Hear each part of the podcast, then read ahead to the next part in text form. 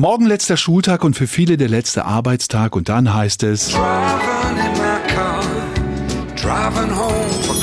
Ja.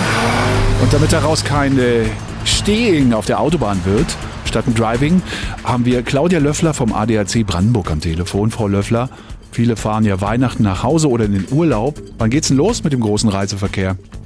Also da am Freitag wirklich alle Bundesländer auch in die Weihnachtsferien starten und Berlin und Brandenburg natürlich auch, muss man damit rechnen, dass, dass das wirklich der staureichste Tag überhaupt wird von den Weihnachtsferien. Am Freitagnachmittag äh, machen sich ja die Menschen nicht nur auf zu ihren Familien und Freunden in den Weihnachtsurlaub, sondern vielleicht auch sogar in die Skiferien.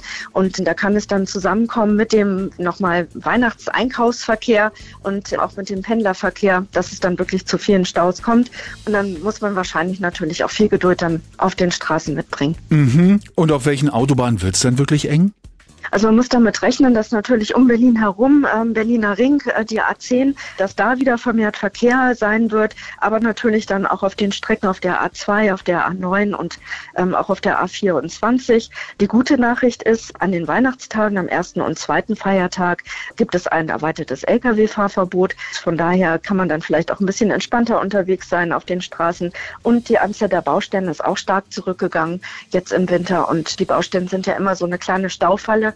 Von daher ist das einmal eine gute Nachricht, äh, dass es vielleicht nicht ganz so heftig wird. Ja, dann machen wir doch gleich Urlaub auf der Autobahn. Äh, wie sieht's denn aus in Richtung Skigebieten? Ähm, der eine oder andere, die andere will ja vielleicht auch Weihnachten im Schnee verbringen.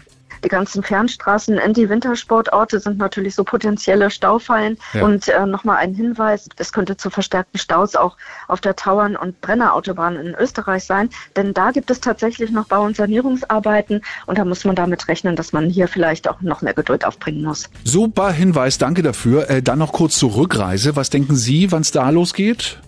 Es wird vermutlich so sein, dass natürlich ab Dienstagnachmittag, also ab dem 26. Dezember, dann schon der Reiserückverkehr ähm, beginnt.